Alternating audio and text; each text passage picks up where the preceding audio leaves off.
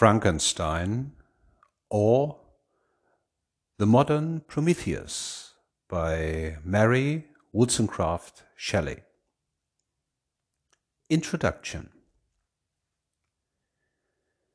The publishers of the Standard novels, in selecting Frankenstein for one of their series, expressed a wish that I should furnish them with some account of the origin of the story. I am more willing to comply because I shall thus give a general answer to the question so very frequently asked me how I, when a young girl, came to think of and to dilate upon so very hideous an idea. It is true that I am very averse to bringing myself forward in print, but as my account will only appear as an appendage to a former production, and as it will be confined to such topics as have connection with my authorship alone, I can scarcely accuse myself of a personal intrusion. It is not singular that, as the daughter of two persons of distinguished literary celebrity, I should very early in life have thought of writing. As a child I scribbled, and my favorite pastime during the hours given me for recreation was to write stories. Still, I had a dearer pleasure than this, which was the formation of castles in the air, the indulging in waking dreams, the following up trains of thought which had for their subject the formation of a succession of imaginary incidents. My dreams were at once more fantastic and agreeable than my writings. In the latter, I was a close imitator, rather doing as others had done than putting down the suggestions of my own mind. What I wrote was intended at least for one other eye, my childhood's companion and friend. But my dreams were all my own. I accounted for them to nobody. They were my refuge when annoyed, my dearest pleasure when free. I lived principally in the country as a girl and passed a considerable time in Scotland. I made occasional visits to the more picturesque parts, but my habitual residence was on the blank and dreary northern shores of the Tay near Dundee. Blank and dreary on retrospection, I call them. They were not so to me then. They were the eyrie of freedom and the pleasant region where unheeded I could commune with the creatures of my fancy. I wrote then, but in a most commonplace style. It was beneath the trees of the grounds belonging to our house, or on the bleak sides of the woodless mountains near, that my true compositions, the airy flights of my imagination were born and fostered. I did not make myself the heroine of my tales. Life appeared to me too commonplace an affair as regarded myself. I could not figure to myself that romantic woos or wonderful events would ever be my lot. But I was not confined to my own identity, and I could people the hours with creations far more interesting to me at that age than my own sensations. After this, my life became busier, and reality stood in place of fiction. My husband, however, was from the first very anxious that I should prove myself worthy of my parentage and enroll myself on the page of fame.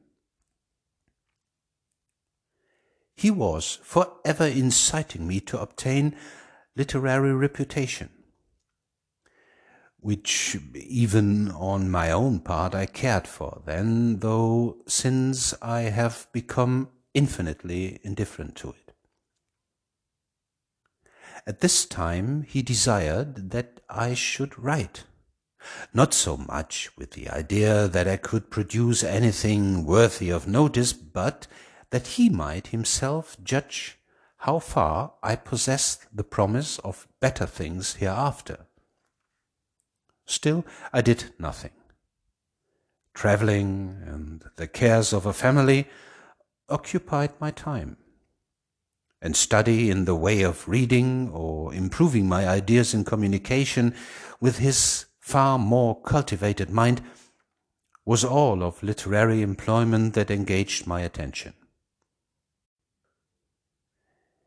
In the summer of 1816, we visited Switzerland and became the neighbors of Lord Byron. At first we spent our pleasant hours on the lake or wandering on its shores. And Lord Byron, who was writing the third canto of Childe Harold, was the only one among us who put his thoughts upon paper. These, as he brought them successively to us, clothed in all the light and harmony of poetry, seemed to stamp as divine the glories of heaven and earth, whose influences we partook with him. But it proved a wet, ungenial summer, an incessant rain often confined us for days to the house. Some volumes of ghost stories, translated from the German into French, fell in our hands.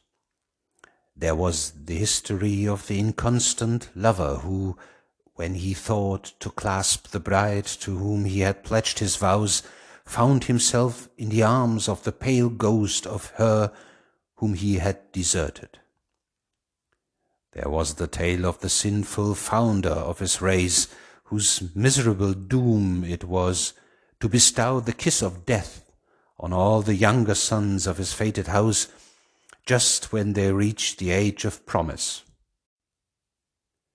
His gigantic, shadowy form, clothed like the ghost in Hamlet in complete armor, but with the beaver up, was seen at midnight by the moon's fitful beams to advance slowly among the gloomy avenue. The shape was lost beneath the shadow of the castle walls.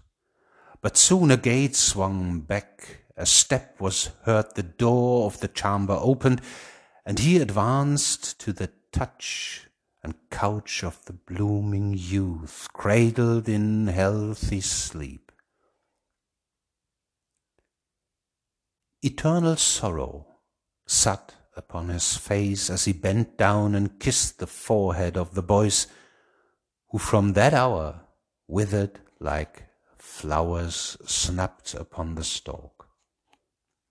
I have not seen these stories since then, but their incidents are as fresh in my mind as if I had read them yesterday.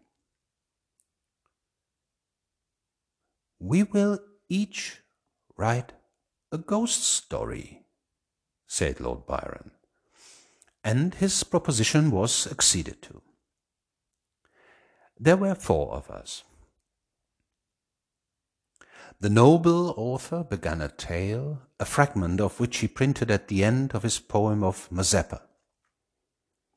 Shelley, more apt to embody ideas and sentiments in the radiance of brilliant imagery and in the music of the most melodious verse that adorns our language, than to invent the machinery of a story, commenced one founded on the experience of his early life. Poor Polidori had some terrible idea about a skull-headed lady who was so punished for peeping through a keyhole.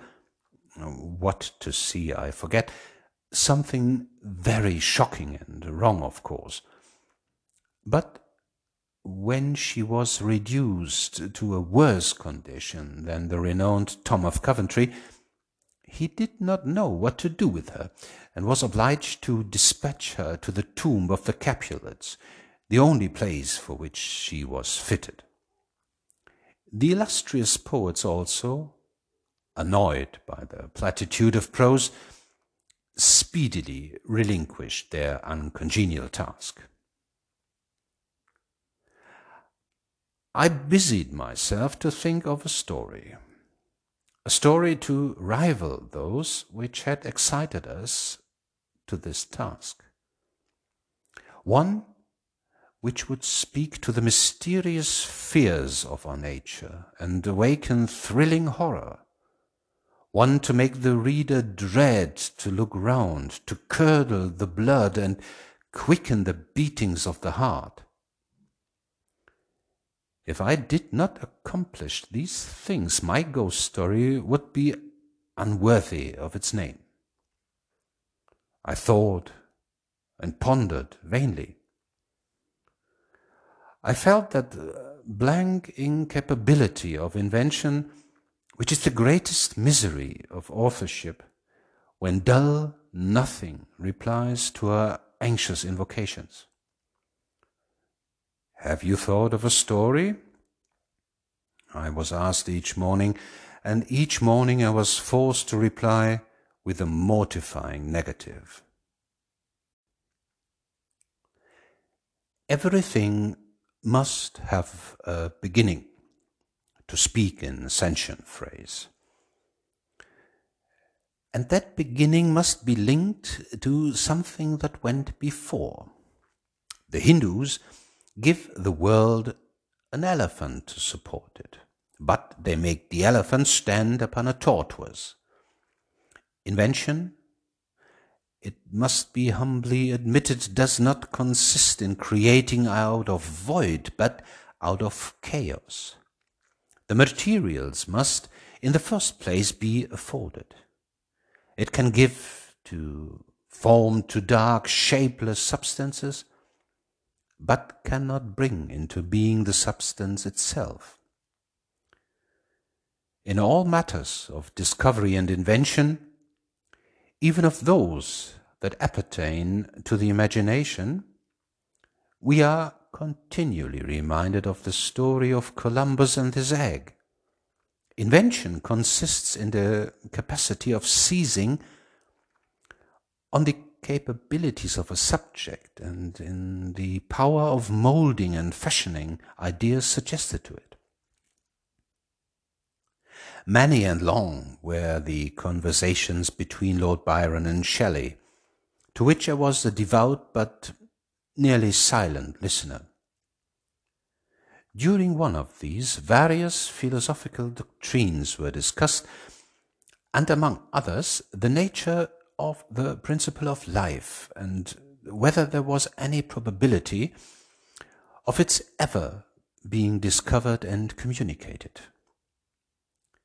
They talked of the experiments of Dr. Darwin. I speak not of what the doctor really did or said that he did, but as more to my purpose of what was then spoken of as having been done by him, who preserved a piece of vermicelli in a glass case till by some extraordinary means it began to move with voluntary motion. Not thus, after all, would life be given.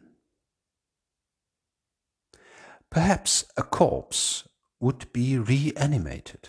Galvanism had given token of such things. Perhaps the component parts of a creature might be manufactured, brought together, and endued with vital warmth. Night waned upon this talk, and even the witching hour had gone by before we retired to rest. When I placed my head on my pillow, I did not sleep, nor could I be said to think. My imagination, unbidden, possessed and guided me, gifting these successive images that arose in my mind with a vividness far beyond the usual bounds of reverie. I saw, with shut eyes but acute mental vision, I saw the pale student of unhallowed arts kneeling beside the thing that he had put together. I saw the hideous phantasm of a man stretched out, and then, on the working of some powerful engine, shows sign of life and stir with an uneasy, half vital motion. Frightful must it be, for supremely frightful would be the effect of any human endeavor to mock the stupendous mechanism of the creator of the world. His success would terrify the artist. He would rush away from his odious handiwork, horror stricken. He would hope that, left to itself, the slight spark of life which he had communicated would fade. That this thing which had received such imperfect animation would subside into dead matter, and he might sleep in the belief that the silence of the grave would quench forever the transient existence of the hideous corpse which he had looked upon as the cradle of life. He sleeps. But he is awakened, he opens his eyes, Behold, the horrid thing stands at his bedside, opening his curtains and looking on him with yellow, watery, but speculative eyes. I opened mine in terror. The idea so possessed my mind that a thrill of fear ran through me, and I wished to exchange the ghastly image of my fancy for the realities around. I see them still.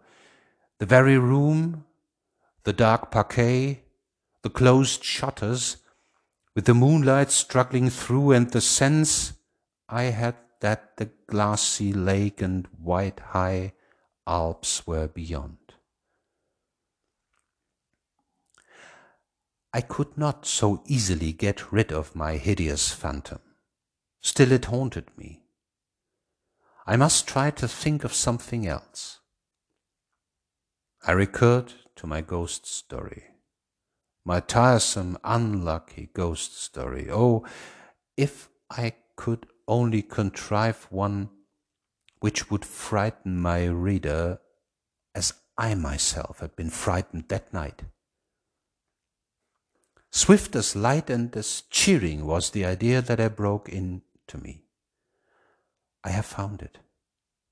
What terrified me will terrify others.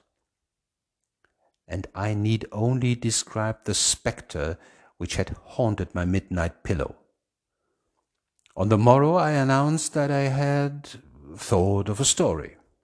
I began that day with the words, It was on a dreary night of November, making only a transcript of the grim terrors of my waking dream.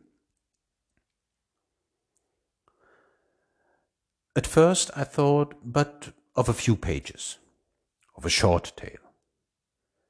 But Shelley urged me to develop the idea at greater length. I certainly did not owe the suggestion of one incident, nor scarcely of one train of feeling to my husband, and yet, but for his incitement, it would never have taken the form in which it was presented to the world. From this declaration, I must accept the preface. As far as I can correct, it was entirely written by him. And now, once again, I bid my hideous progeny go forth and prosper.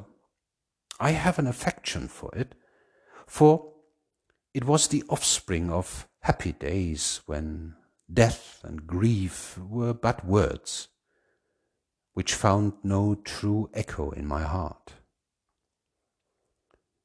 Its several pages speak of many a walk, many a drive, and many a conversation when I was not alone. And my companion was one who, in this world, I shall never see more.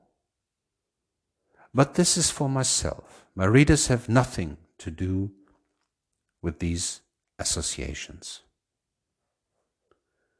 I will add but one word as to the alterations I have made. They are principally those of style. I have changed no portion of the story, nor introduced any new ideas or circumstances. I have mended the language where it was so bald as to interfere with the interest of the narrative. And these changes occur almost exclusively in the beginning of the first volume. Throughout, they are entirely confined to such parts as are mere adjuncts to the story, leaving the core and substance of it untouched. Mary Wollstonecraft Shelley, London, October 15th, 1831. Verehrte äh, Zuhörerinnen und Zuhörer, äh, wir hoffen, dass Ihnen das gefallen hat und würden uns freuen, Sie bald wieder auf dem Bildungs- und Freizeitkanal der lustigen Werwölfe begrüßen zu dürfen. Bis dahin wünschen wir Ihnen allen eine gute Zeit.